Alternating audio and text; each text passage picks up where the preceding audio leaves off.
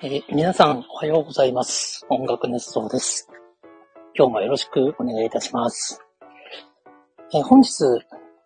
ただいま生放送で収録しています。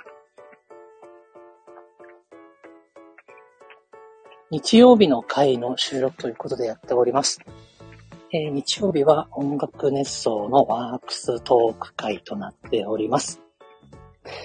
え本来制作をやっている人間で、集まって近況を話すんですけども、なかなか集まれないので、私が喋っております。えー僕は、ハートアンパニーの斉藤と申します。よろしくお願いいたします。ハートアンパニーは音楽の制作会社です。あ、プロデュース会社です。音楽制作やコンサート制作などを行っています。えー今日はですね、部屋にこもって撮るタイミングがなかったので、今ね、朝のジョギングを終えて、そのキロ歩きながら撮っております。えー、AirPods つけて喋ってますので、自分の声以外にも、環境音とか風切り音が入っているかと思いますが、まあご容赦いただけたらと思っています。えーかつ、そして生放送でやってみるとどうなるかという実験も込めてやっている次第です。えーワークスということでですね、今週のお仕事の状況をお話しできたらと思っていますが、まあ、毎回同じようなこと言ってますが、基本的に今はですね、期末気象の時期で、いろんな変化が起こっておりまして、まあ、人の退社、人の入社、組織の再編成、チームの再編成、えー先々の仕事の仕込み、そのために、いろんな人と会って話をしたりしています。はい。ですので、なんですかね、とにかくいろんな人と話をしたという一週間なんですね。まあでも、その、その中で気づくことというのもありまして、やはり、新しい組織を作ろうとしているところっていうのは、これからやるぞというワクワク感、頑張るぞ感がありますね。で、そういう時って、新しくスタートする時って、いろいろな困りごとが発生しやすいですよね。もっとこうしたいな。もっとこうできたらいいのにな。でも、できる人がいない。手が足りない。アイデアが足りない。そんなことがよくあるんですけども、まあ、そういう時にお互いに話し合って、あ、じゃあそこは、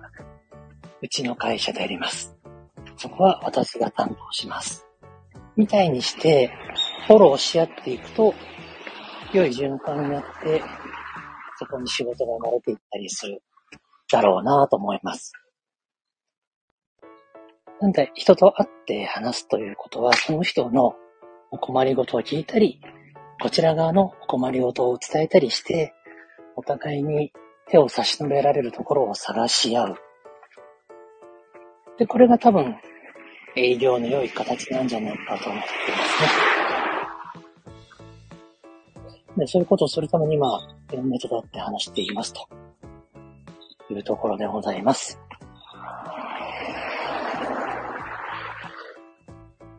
なので具体的にこの案件やりましたみたいなそういう発表はしづらいんですけれども、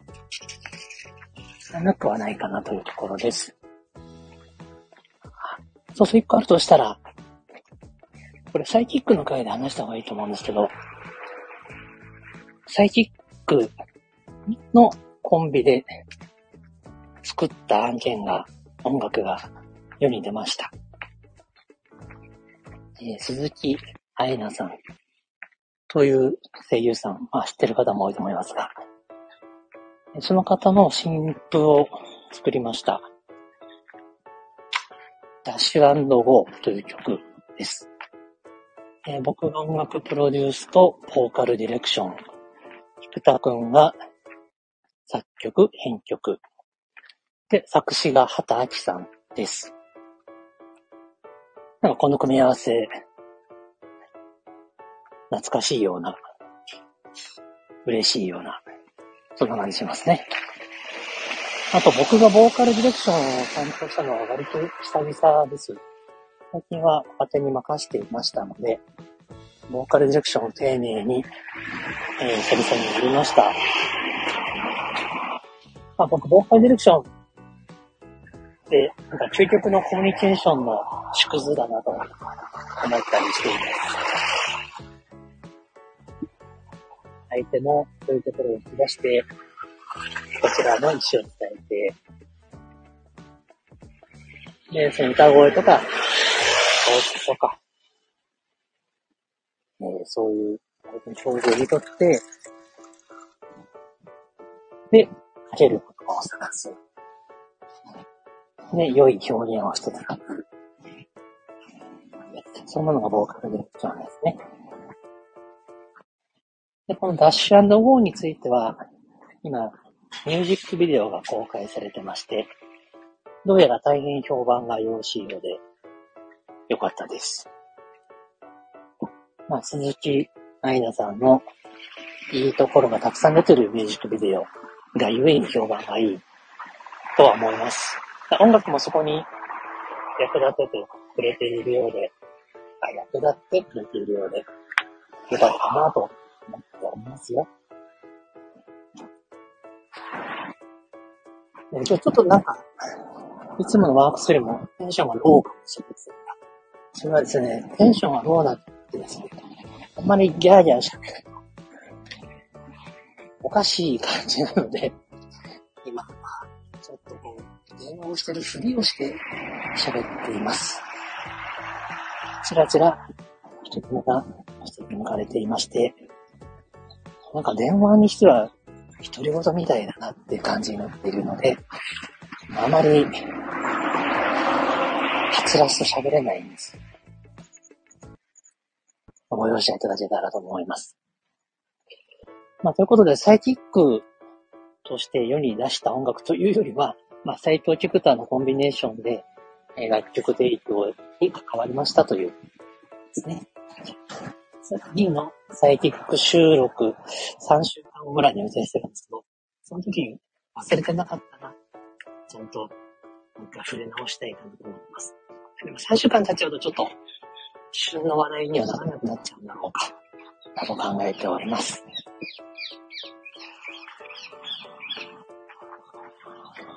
あと最近、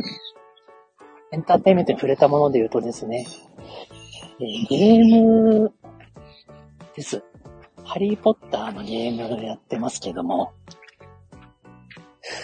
2週間、いや、3週間ぐらいちょっと触れてないんですよね。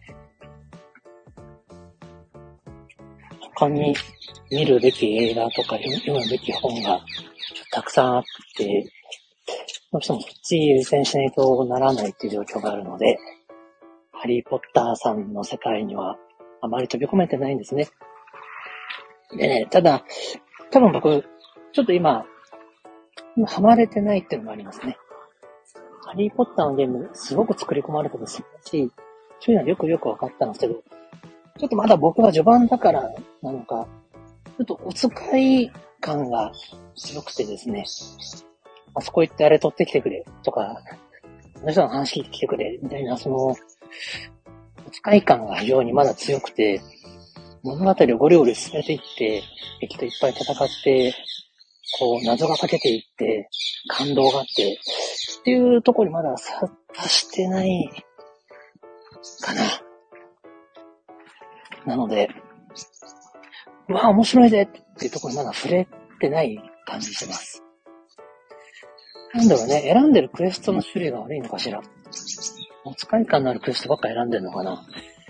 メインストリームを進んでるつもりなんだけど、なんかちょっとお使いしてるなーっていう感じが強くて。で、世界が広くて結構なんですけど、広すぎてお使いも疲れるっていう。なんかね、ちょっと、うん、うまく僕まだ楽しめてないですね。同じオープンワールドでも、ゼルダのブレスオブブレスオブワイルドか。とかは、その、世界を動いてる、旅してる自体が楽しかったんですけど、ハリーポッターさんの場合は、まあ楽しいんですけど、なんですかね、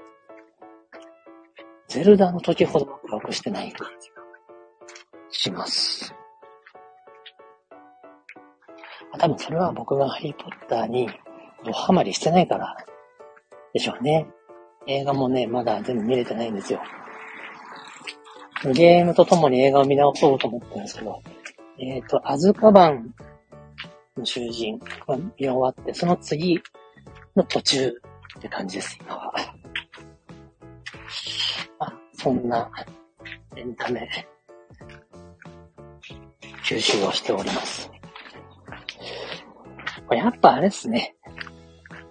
歩きながら撮るのは、ちょっと難しい。難しいですね。住宅街の真ん中だし。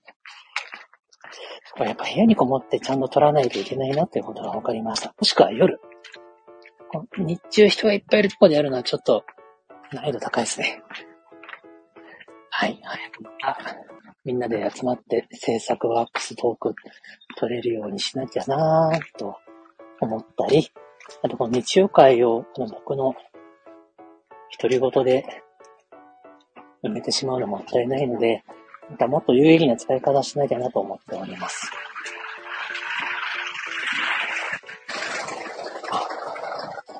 はい。まず、魔法さんも関係の実験ということで、今日はここで閉じたいと思います。失礼いたします。